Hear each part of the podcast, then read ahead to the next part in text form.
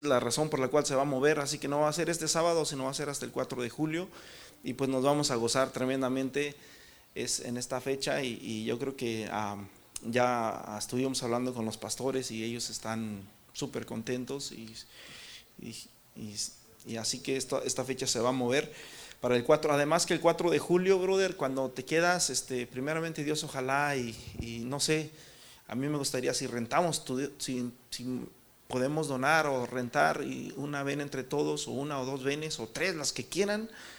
Y, este, y vamos y nos gozamos. El 4 de julio avientan luces, bien bonito en la noche avientan luces. Bueno, obviamente lo hacen en, todo, hasta aquí en Camping, ¿verdad?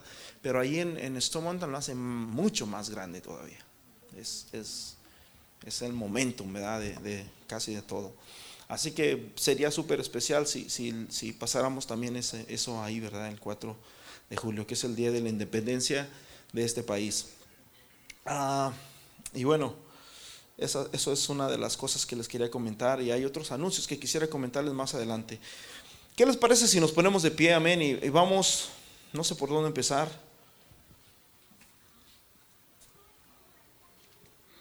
Vamos a Juan capítulo 11. Aleluya.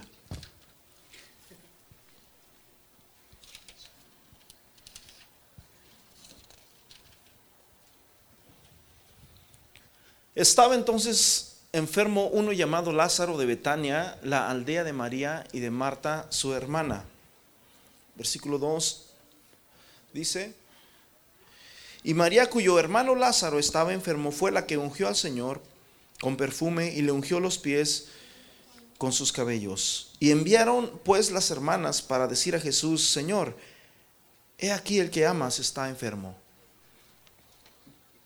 Oyendo Jesús dijo, esta, enfermedad no es para muerte, sino para que la gloria de Dios, perdón, sino para gloria de Dios, para que el Hijo de, para que el Hijo de Dios sea glorificado por ella. Señor Jesús, en esta hora, Padre, te pedimos que tú nos hables, Señor, y que traigas una hermosa reflexión, Señor, a la vida de cada una de las personas que están aquí, Señor, de cada visitante, de cada persona que está aquí, Padre, de cada familia, de cada joven, de cada adulto, Señor. En el nombre precioso de Jesús de Nazaret te pedimos que te glorifiques, Señor, y que te muevas, Señor, en este servicio. En el nombre precioso de Jesús de Nazaret. Amén y amén, Señor. Hable nuestro, a nuestra vida, habla a nuestro corazón, habla, Señor Jesús. Que no solamente tu palabra llegue, Señor, a nuestra, a nuestra, a nuestro, a nuestra cabeza, sino que pueda llegar a nuestro corazón. Amén y amén. Tome su lugar, hermanos. Aleluya. No sé si me puedes bajar un poquito mid, bro. Se escucha un poquito uh, mid.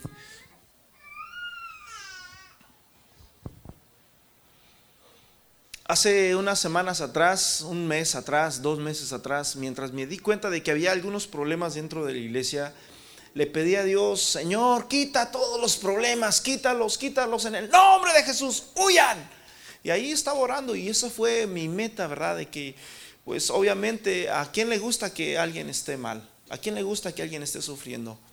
¿A quién le gusta que alguien esté llorando? Yo creo que a nadie le gusta, ¿verdad? Y a usted como padre de familia no le gustaría que uno de sus hijos esté mal. Y, yo decía, Señor, quita todo esto, muévelo. Bájale un poquito ese, un poquitito más para abajo. Y mientras estaba yo orando, este, para abajo, brother, para abajo. Mientras estaba yo orando, este, el Señor me dijo, ah, ¿Qué quieres? ¿Que haya problemas? Y que, que yo los ministre o que no haya problemas. Y yo dije, que haya problemas. Entonces, ¿por qué? Porque cuando hay problemas, nosotros nos, nos, ¿cuál es la palabra? Nos humillamos, buscamos más el rostro de Dios. No hay un momento más, más grande, más, más ancho para buscar la gloria de Dios que cuando tenemos problemas. Cuando tú piensas que todo está bien en tu vida, cuando tú piensas que, que no tienes nada, que todo lo tienes, que tienes trabajo, que tienes quizás dinero, que no te falta nada, este, que no hay nadie en tu familia enfermo, que no vas al hospital, que no vas a una cárcel, que no vas a, etcétera, etcétera. Regularmente, gracias hermano Dani, tú no nos preocupamos tanto por Dios. Ah, si hay esa iglesia, voy cuando quiera, cuando... Y, cuando hay problemas como que eh, eso no, nos, nos marca. Paz de Cristo. Y quiero compartirles algo en esta hora. Se cuenta la historia de unas personas inditos en Colombia que llegaron a Bogotá, Colombia, a la ciudad y cuando llegaron a Bogotá, Colombia, llegaron los inditos, rentaron un autobús. Estos inditos llegaron a, la ciudad en Bogotá, Colombia. Es una, Bogotá me han contado que es como un, un cerros. Está como fundada en, en, lo alto, ¿verdad? La ciudad de Bogotá. Entonces, para muchas personas que viven abajo, ¿verdad? Este, que tienen la presión alta, sienten que a veces se mueren porque...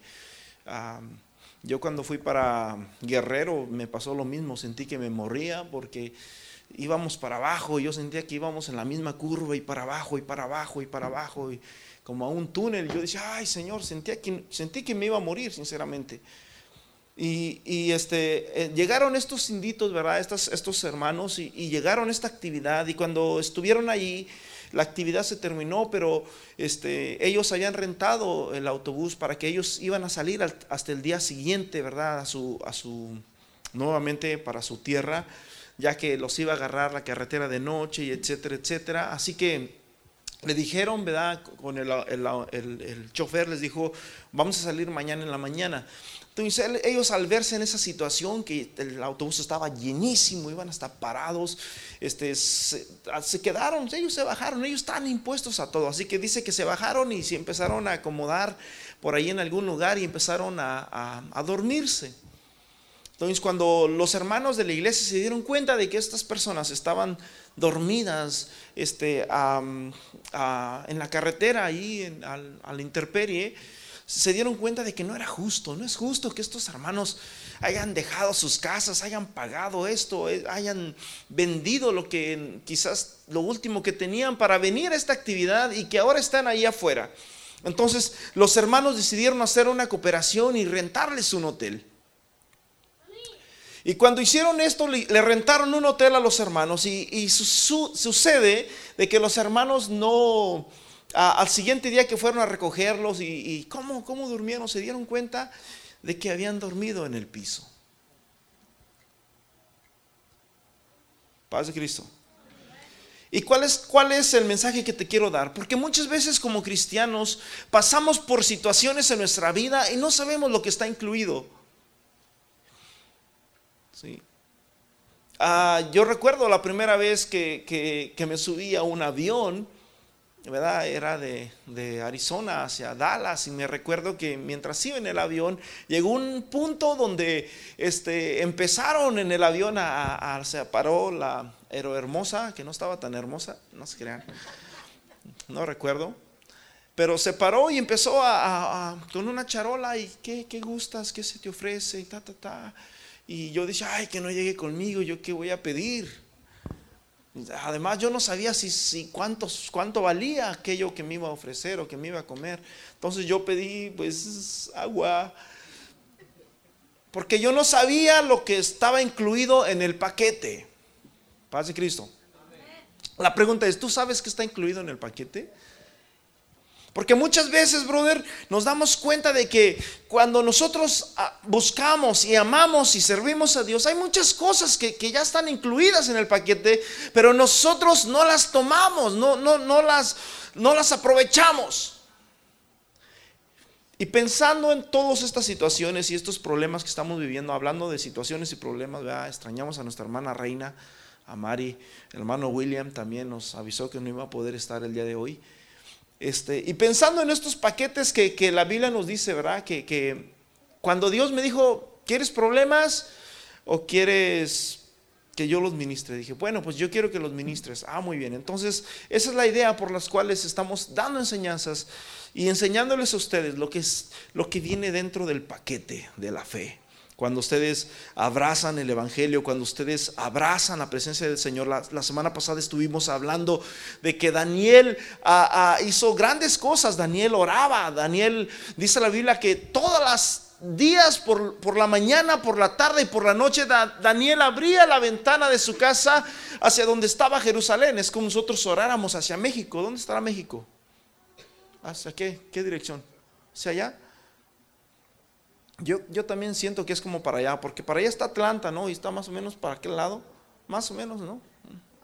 Entonces oramos hacia México, allá, Señor, bendice. En este caso Daniel oraba por Jerusalén, bendice la Jerusalén, porque se, se la habían llevado cautivo. Paz de Cristo. Y, dice la Biblia que Daniel oraba y Daniel oraba desde niño, ¿verdad? Les explicamos que cuando llegó Nabucodonosor y empezó, hermanos, el reino contrario, una nación diferente, se empezó a levantar y empezó a, tratar de intimidar al pueblo de Israel, de Israel y a llevarse los cautivos. Los primeros que se llevó fue al pueblo de Israel. Y los del reino de Judá después, posteriormente, también se los empezó a llevar. Y, todos ellos, hermanos, oraban para que Nabucodonosor no, no creciera, para que sus planes fueran frustrados y que, y que le fuera mal. Y, todo lo contrario, Nabucodonosor crecía, crecía, crecía y cada día se los llevaba más cautivos y más cautivos. Y, y ¿cómo es posible? Es como que de repente llega un punto en que dices, ¿por qué tantas deportaciones, Señor? Que ya para. Y no, todo lo contrario. Llega un punto en que muchas veces decimos, ¿será que Dios no me está escuchando? Después, posteriormente, ustedes conocen la historia de Daniel, la historia de Daniel y la historia de José el soñador. ¿Se acuerdan de José el soñador? Son dos historias muy diferentes. ¿Por qué? Porque cuando Faraón, hermanos, allá en Génesis soñó un sueño, dice que Faraón soñó un sueño que eran tres vacas, a mí era, eran tres vacas, una vaca gorda, una vaca media gorda y la otra flaca. Y dice que soñó tres manojos. ¿Se acuerdan ustedes de los manojos que hacían cuando el maíz, que hacían como tipo pirámides? Sí, así los, los, paraban en aquel entonces. Dice que, que Faraón soñó tres manojos. Uno que era grande, otro que era medio grande y otro que era mm, raquítico, flaco, nomás tres espigas. Entonces Faraón no sabía qué, estaba pasando ahí. Y Faraón dice, hey, este es mi sueño, quiero que me lo descifren. Y llega José el soñador, le dice, oh, lo que pasa es que van a venir un tiempo muy malo sobre este reino y sobre el mundo entero. Pero en el caso de, Daniel, en, en, en Babilonia y con Nabucodonosor, Simplemente dice la Biblia que estando ya oscureciendo, ya entrando el sol, Nabucodonosor le dio sueño, se durmió y soñó un sueño, pero el problema es que se le olvidó el sueño. ¿Sí me explico? O sea, Faraón dijo, yo soñé esto, soñé esto, soñé esto. A ver, interpréteme en este sueño.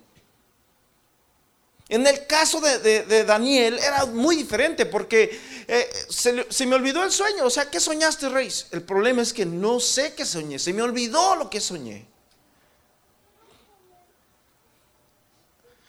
Ahí eran grandes aprietos. Dice la Biblia que llegaron los magos, llegaron los astrólogos, llegaron los brujos y no pudieron. Y llega Daniel, oh, porque los iba a matar. ¿Saben qué? Voy a matarlos a todos. Y Daniel dice, espérate, espérate. Yo te voy a decir cuál fue tu sueño. ¿Tú me vas a decir? Sí, a ver, dime. Y Daniel empieza y le dice, mira, rey, tú estabas pensando la noche anterior, le dijo hasta sus pensamientos, ¿qué va a hacer de mi reino? ¡Wow! Todo lo que he hecho. Mira cómo ha crecido Babilonia. Tengo cautivos de todo el mundo aquí. Somos el imperio más grande. ¿Qué va a pasar con mi reino? Y mientras tú pensabas en eso, dice, he aquí te dormiste y soñaste una estatua. Y el rey se quedó, wow, es verdad todo eso. Le dijo un sueño que ni siquiera el rey se acordaba. Y le empezó, y la estatua era de este metal, de este metal, de este metal. Y mientras tú mirabas aquella estatua, la estatua llegó una roca del cielo y la destruyó. y le empezó a decir todo, todo el, sueño al rey, ¿verdad? El rey se quedó sorprendido, se quedó admirado de, lo que a, Daniel le estaba comentando. Y, dice la palabra de Dios, hermanos, de que Daniel agarró, halló gracia delante de, Nabucodonosor y fue puesto como uno de los reyes grandes en Babilonia. Después, posteriormente, ¿verdad? En el reino de Belsasar, dice que llega porque la gente odiaba a Daniel. Imagínense, Daniel era un extranjero, era un mexicano, brother, que estaba en la Casa Blanca y no lo querían. Y dice la Biblia que, los de los, las personas, los príncipes que estaban ahí en, Babilonia lo miraban y decían, no, no, no, no, este hombre mira lo que está haciendo, siempre está orando a su Dios. Y fueron con, con el rey y le dijeron, ¿sabes qué rey? Quiero que firmes un edicto de aquí en adelante, toda persona que adore al Dios, que no sea tu Dios, que no seas tú, lo vamos a echar al foso de los leones. Ellos ya sabían lo que estaban tramando dentro, dentro de sí. Pero el rey no sabía. Y el rey lo firmó, está bien. Porque le dijeron, ah, es que, es que queremos que, tú seas nuestro Dios, que tú. Y sí llegaron y el rey lo firmó y posteriormente anduvieron mirando. La Biblia dice, hermanos, que a Daniel no le importó. No le importó que había un decreto que decía que, si él se ponía a orar, que lo iban a deportar a México. No le importó. Y dice que abrió las ventanas y levantó sus manos y comenzó a orar. Y cuando miraron las personas lo que estaba haciendo Daniel, dice que eh, aquí lo tenemos. Le sacaron fotografías, lo subieron a Facebook y empezaron a hacer el video más viral que tú te puedes imaginar. Posteriormente, mis hermanos, cuando llega esto, avientan a Daniel al foso de los leones. Dice la Biblia que aquellos leones estaban hambrientos, hambrientos, hambrientos. Sin embargo, hermanos, Daniel se pasó una noche en medio de esos leones y dice la Biblia que no le hicieron absolutamente nada, nada. Al segundo día, ¿verdad? Al siguiente día llega el rey, Daniel, Daniel, al Dios al que tú sirves, te ha salvado. Sí, oh rey, el Dios al que yo sirvo me ha salvado de la boca de los leones. Aleluya. Esos son pedacitos que no sabemos que van incluidos en el paquete. Algunos de ustedes probablemente se encuentran en un foso de los leones y no se dan cuenta que hay un Dios al que nosotros le servimos. Amén. tienes que saber, brother, que está. Imagínate, estos hermanos les pagaron un, hotel. Ellos no sabían que dentro del hotel, no, ¿cómo vamos a ensuciar las camas? No, no, no, no, en el piso. No sabían que tenían acceso a un desayuno en la mañana. Y muchas veces a nosotros como cristianos se nos olvida, brother, lo que está incluido dentro del paquete. Amén. Una de las cosas que dice el Señor Jesús es que no temas, yo estaré contigo. Donde quiera que tú vayas, si pasas por el fuego, yo estaré contigo. Si pasas por el agua, yo estaré contigo, dice el Señor. Oh, mi diestra va a sostener tu siniestra, pero el Señor dice, yo voy a estar contigo. Así que queremos más problemas, pero queremos saber, hermanos, que mientras tú estés pasando por un problema, no importa el que sea, tienes que saber que al Dios al que nosotros servimos es más poderoso. Dice la Biblia que sacaron a Daniel y cuando lo sacaron dice que el rey mandó que tiraran a aquellos hombres que lo habían acusado falsamente. Y dice la Biblia que aún no caían en el suelo cuando ya los leones los habían devorado. ¡Wow! Lo mismo pasó, ¿verdad? Con los amigos de Daniel en el, lago de fuego. ¿Se llama lago o foso? ¿O ¿Cómo se llama? Foso de fuego. El horno de fuego. Gracias. Y ustedes bien creídos, ¿verdad? Qué foso, qué lago y no sé qué. Era el horno de fuego. Entonces, cuando aquellos hombres los metieron al fuego, dice que andaban caminando dentro del fuego y después cuando salieron a, salieron sin nada, brother, sin quemaduras, no olían a humo, a nada. Y dice que de repente el rey Nabucodonosor dijo, ahora metan a los que los acusaron a ellos. Y los meten y todavía no caían y ya se habían calcinado, brother. Y la palabra de Dios nos dice que llegó un punto en la vida de Daniel donde simplemente Daniel pidió una oración a Dios, una simple oración. Ya no eran, ya no eran leones, brother. Yo, yo le temo más miedo a un león que, que pedirle a Dios, un, Señor, te pido que por favor me contestes esta petición. Que le pidas eso a que estés en, en medio de un león, brother, eso es muy diferente. Pero sin, sin, duda alguna dice la Biblia que Daniel decayó, decayó, decayó, decayó, porque la petición que Daniel le había puesto a Dios no había sido contestada. De tal manera de que Daniel, hermanos, se, se sentía que, que Dios se había olvidado de él. Y muchas veces en nuestra vida nosotros sentimos que Dios se ha olvidado de nosotros. Y ya, usted ya conoce la historia, ¿verdad? En Daniel, Daniel 10, 11, donde llega el ángel y le dice, Daniel, Daniel, eres muy amado. ¿Por qué? Porque, escúchame bien, wow, eres muy amado. No se te olvide esa palabra, es muy amado. ¿Por qué muy amado? Porque cuando sentimos que Dios no escucha nuestra oración, cuando sentimos que Dios no escucha la petición, que cuando sentimos que no hay una respuesta a, lo que estamos viviendo en nuestra vida, sentimos que, que Dios no nos ama.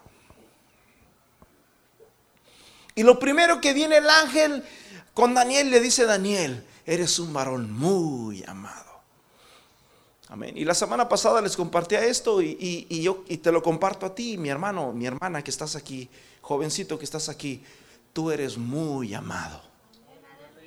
Amén. Está atento a las palabras que te hablaré y ponte en pie porque dice la Biblia que estaba desalentado, estaba tirado prácticamente en el suelo Daniel.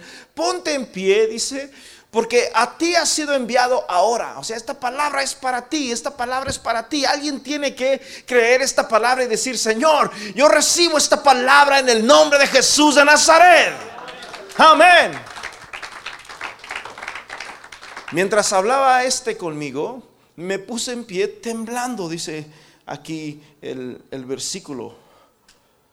Versículo 12 dice, el, lo precioso. Entonces me dijo Daniel, no temas porque desde el primer día en que dispusiste tu corazón en entender y humillarte en la presencia de tu Dios, fueron oídas tus palabras. En otras palabras, tus palabras han sido oídas desde, desde el primer día pero hay una, hay una lucha. Y la semana pasada les decía que hay una lucha que muchas veces no, no nosotros no nos imaginamos. Cuando Job estaba pasando lo que estaba pasando, había una lucha en el reino espiritual. Job no sabía lo que estaba pasando, pero había una guerra ahí en el reino espiritual. Amén. Eh, y lo mismo le estaba pasando aquí a Daniel y lo mismo te está pasando a ti también.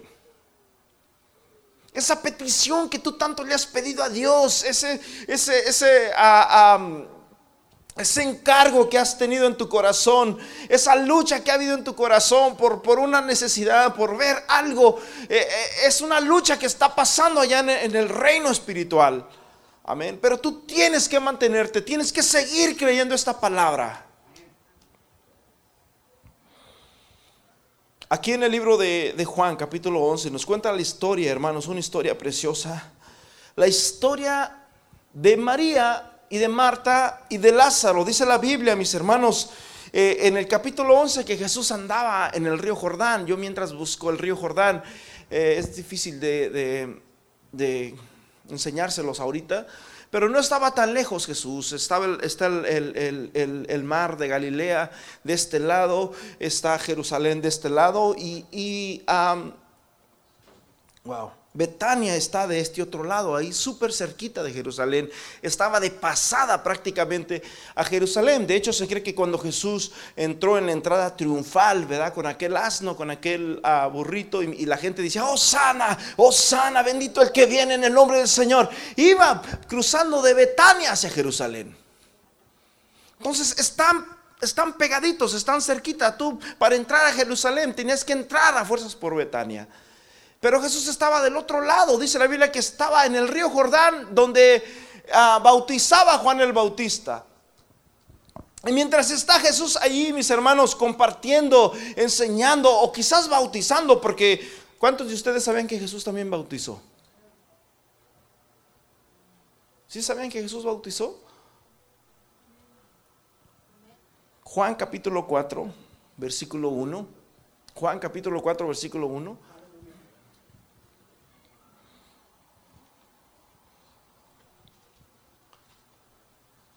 Dice, cuando pues el Señor entendió que los fariseos habían oído decir, Jesús hace y bautiza más que quién?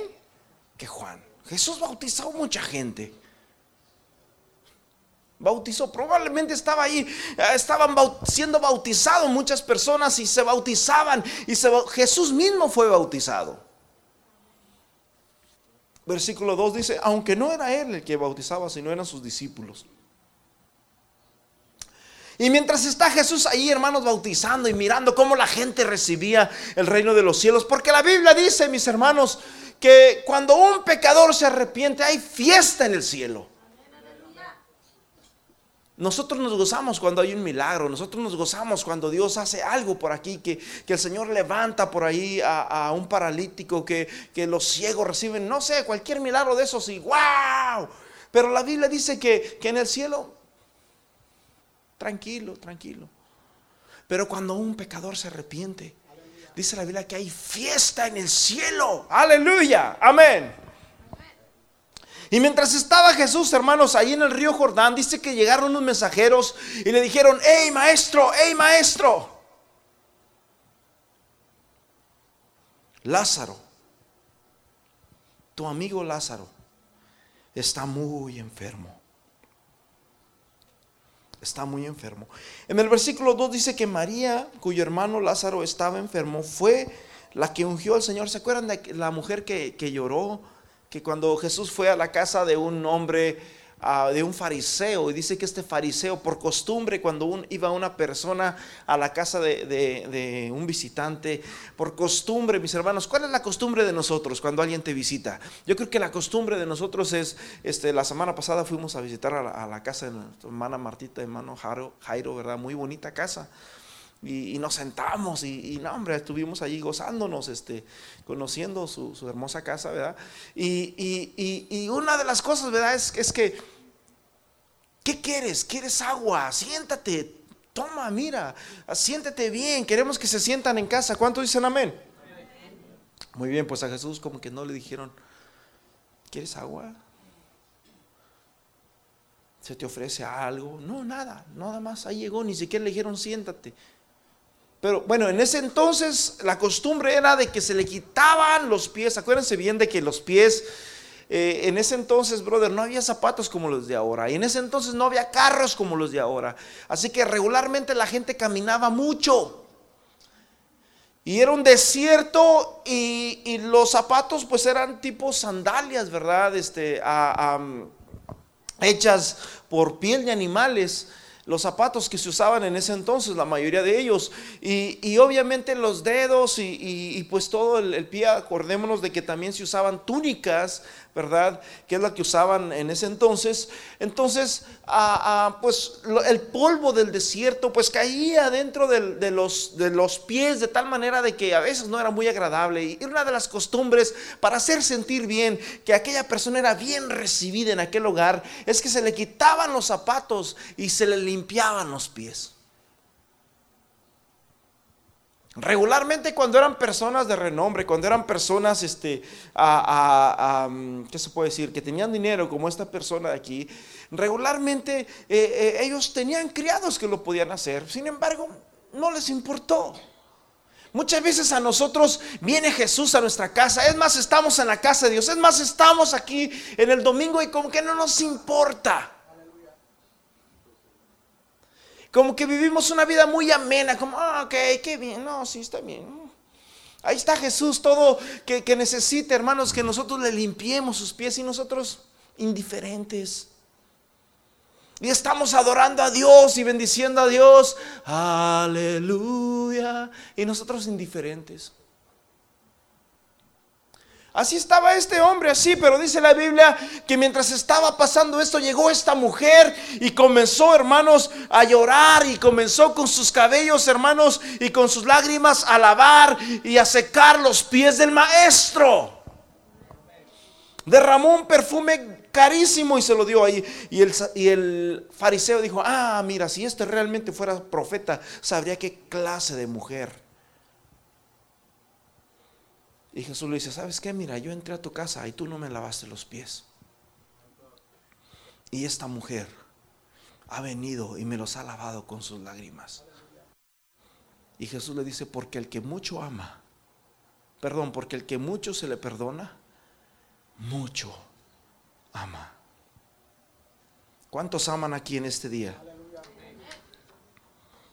Esa, esa, esa, es María, amén. Esa es María, aquella mujer que la estaban a punto de pedrear, que la estaban a punto, que la juzgaba la gente porque la habían encontrado en un acto, hermanos, de adulterio. Esa es María la que estaba ahí. Y ella comenzó a regarle, comenzó a limpiar, hermanos, los pies del maestro. De tal manera de que Jesús, hermanos, no tenía un hogar, no tenía una casa. Jesús, la Biblia dice que en, varias ocasiones Jesús dijo, las aves tienen sus nidos, las bestias tienen guaridas, pero yo no tengo ni dónde recostar mi cabeza. Pero cuando Jesús iba a la casa, ahí iba Betania y que se encontraba con Lázaro, con Marta y con María, eh, Jesús se sentía en casa, eh, eran como hermanos, había una, una amistad preciosa dentro de, estas personas, ¿verdad?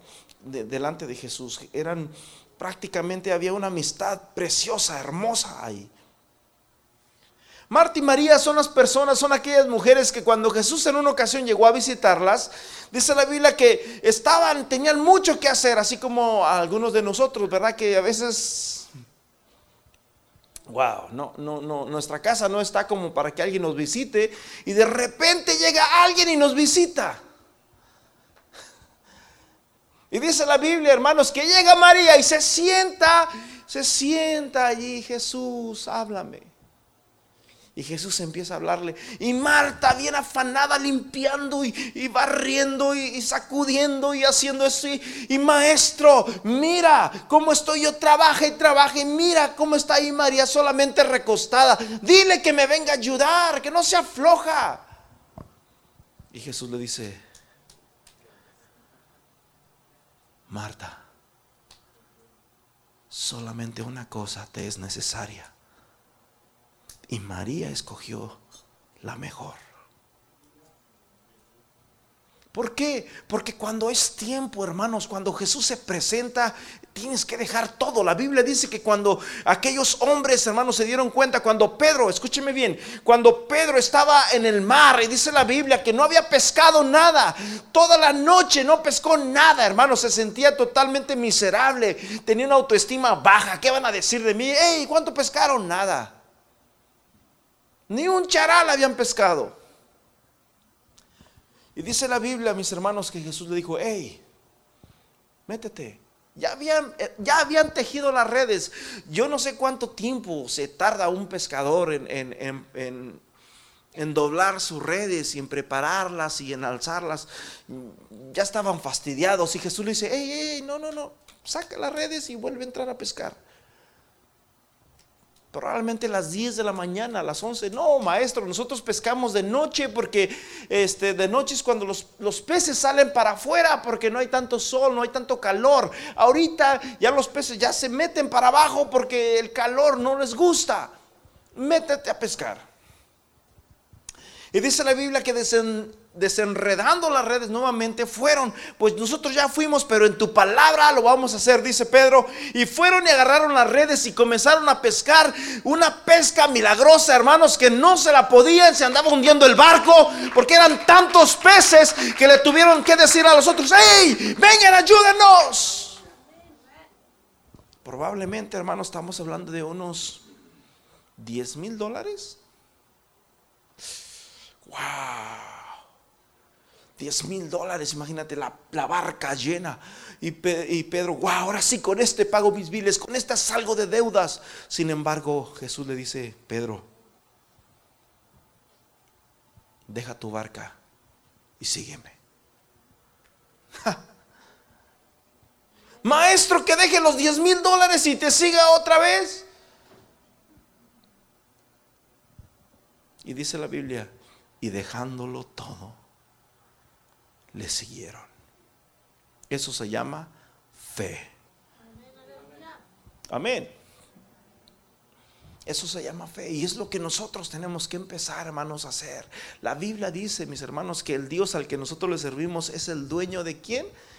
De todo el oro del mundo. No solamente de, de un pedacito, no, de todo. Dice el Señor, mía es la plata, mía es el oro, dice el Señor.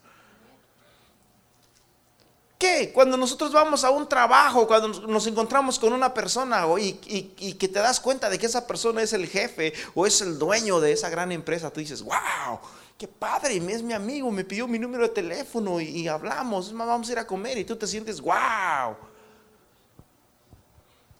Con una persona que tiene una empresa, que le ha ido bien probablemente algunos años, ¿qué con Dios, que es el dueño del oro y del mundo? Debemos de sentirnos todavía mucho más alegres por eso. Amén.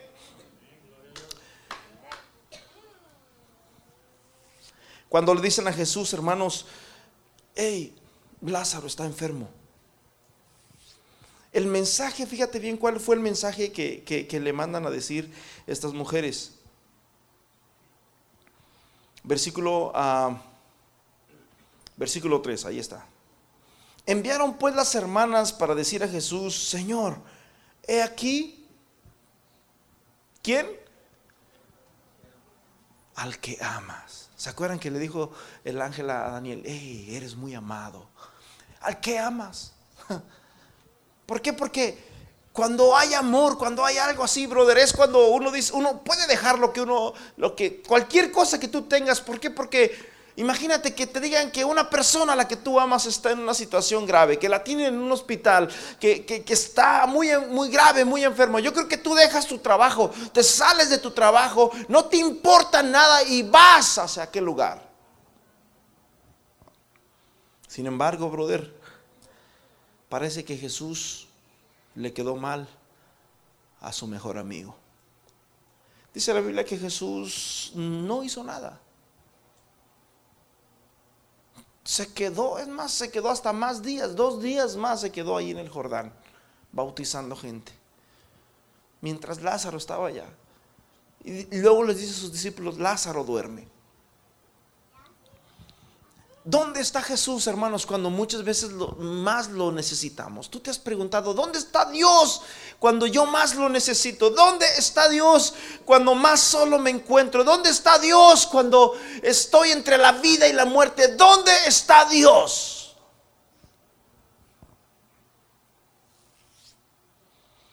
Y Jesús estaba ya bautizando gente. Y la gente se bautizaba y había fiesta en el cielo. Y allá estaba Jesús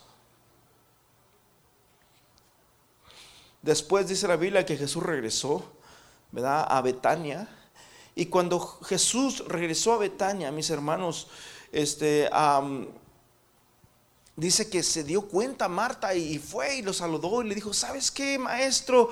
Este, si tú hubieras estado aquí, porque lo primero que se nos viene es que cuando nos pasa algo mal, brother, cuando nos pasa, cuando algo no sale bien en nuestra vida, cuando algo está mal en nuestra vida, lo primero que, se nos viene es culpar a Dios.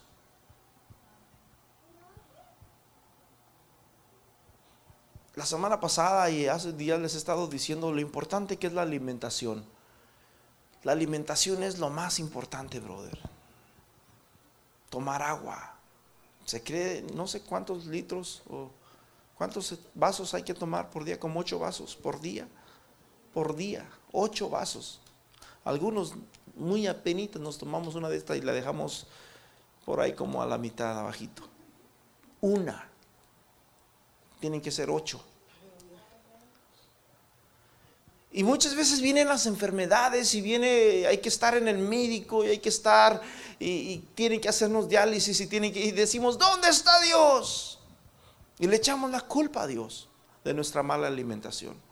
Le echamos la culpa a Dios de lo que nosotros estamos viviendo, de lo que estamos experimentando. Si tú hubieras estado aquí, le dice Marta, mi hermano no hubiera muerto. Versículo 15, me alegro por vosotros de no haber estado allí.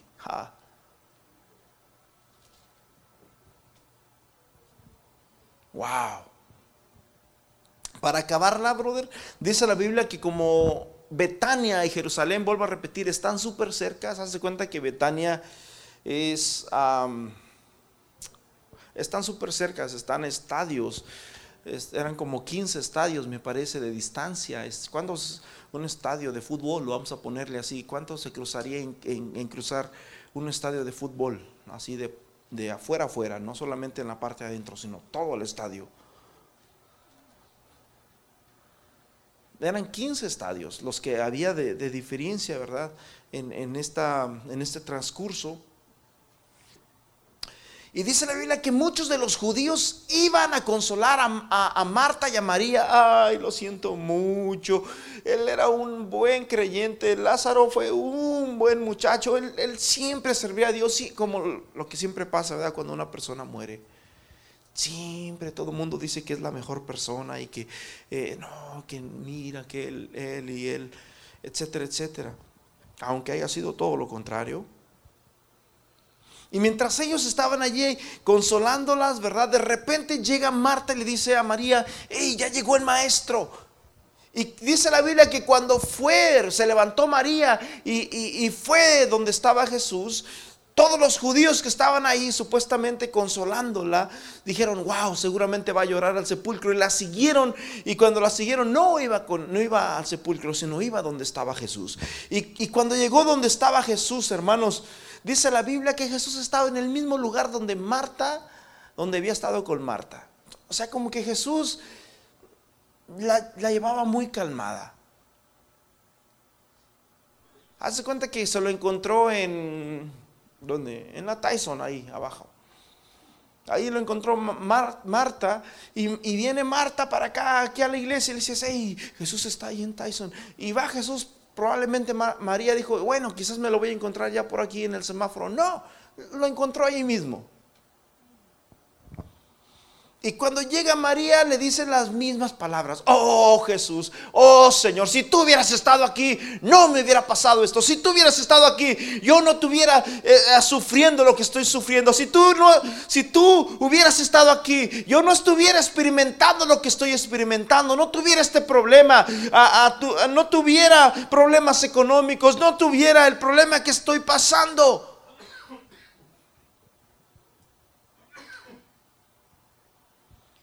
Versículo 19, y muchos de los judíos que habían venido a Marta y a María para consolarlas, los judíos lo fueron a consolar, Jesús llegó tarde. Y yo quiero decirle una cosa a usted, ¿qué pasa cuando Jesús llega tarde? Entonces Marta cuando oyó que Jesús venía salió a, a encontrarle, pero María se quedó en casa. Y Marta dijo a Jesús, Señor, si hubieras estado aquí, mi hermano no hubiera muerto. Jesús, versículo 23, Jesús le dice, tu hermano va a resucitar. Sí, yo sé que va a resucitar en la resurrección, en el día en que se levanten los muertos. Versículo 25, Jesús le dijo, yo soy la resurrección y la vida. Y el que esté muerto, y, el que cree en mí, dice, aún, aún, aunque esté muerto, ¿alguien cree en el Señor? ¿Alguien cree en el Señor en este día? El viernes les compartía, ¿verdad?, de que la pared más grande que existe para el ser humano es la muerte. La mayoría le tenemos miedo a la muerte. La muerte es como que hay del otro lado de, este, de esta pared. ¿Alguien de ustedes sabe que hay del otro lado? Si están unas sillas y no sé, ¿alguien sabe? Nadie sabe. ¿Por qué? Porque no podemos ver. Así es la muerte. Y la mayoría no, no queremos ir para allá. ¿Y quién quiere ir con el Señor? Amén. ¿Cuántos se quieren ir ahora? No que se quieren ir con el Señor. Amén. Pues vámonos entonces. Nos da miedo porque sabemos que para llegar con el Señor hay que atravesar esta pared. Sin embargo, Jesús dice, yo soy la resurrección y la vida. Y el que cree en mí, dice Jesús, aunque esté muerto, vivirá. ¿Cuántos dicen amén a eso? Y le dice Jesús todavía, ¿crees esto? Cuando llegó, hermanos, dice la Biblia que Jesús llega y le dice a María y a Marta, ¿dónde le habías puesto? Lázaro, brother, ya tenía cuatro días que había muerto. Cuatro días. ¿Sabías tú que cuando una persona muere en 12 horas, en 12 horas después de que la persona muere, se muere todo su, su todo su ser, sus huesos, todo? O sea, cuando una persona muere o cuando alguien muere, regularmente tiene 12 horas, todavía hay células vivas. Ya su corazón probablemente ya no está latiendo, ya, ya, ya murió, pero hay células todavía vivas ahí. Pero hay una área donde los médicos le llaman la putredumbre, donde se empieza a podrir todo el cuerpo y todo eso, ¿verdad? Y, y, y bueno, eso sucede en 12 horas. Lázaro ya tenía cuatro días. Cuatro días, brother. Es más, ya apestaba. Paz de Cristo. ¿Dónde le habéis puesto? Y todos dijeron, no hombre, seguramente Jesús va allí. Dice la Biblia que cuando Jesús llegó allí, en el versículo, el versículo más corto de la Biblia. ¿Quién se sabe el versículo más corto de la Biblia? ¿Dónde está? ¿12 qué? San Juan 11:35. Este es el versículo más corto de la Biblia. Jesús lloró. Y cuando Jesús lloró, dice la Biblia que entonces dijeron los judíos, wow, miren cuánto le amaba. Lloró, mi hermano, lloró, lloró, lloró literalmente. ¿Por qué? Porque muchas veces cuando llegamos a ese punto, bro, lo, lloramos. Versículo 38, Jesús profundamente se conmovió otra vez y vino al sepulcro y era una cueva que tenía piedra, una piedra encima. Y Jesús llega en el versículo 39 y les dice, quiten la piedra. Oh, mi hermano, eso sí es tener mucha fe que tú vayas casi a una tumba y, saques la tierra y luego abran el ataúd. Jesús dice, quiten la piedra. Y cuando quitaron la piedra, y aquí está lo que te quiero compartir el día de hoy. Jesús se levanta y le dice, Lázaro, sal fuera.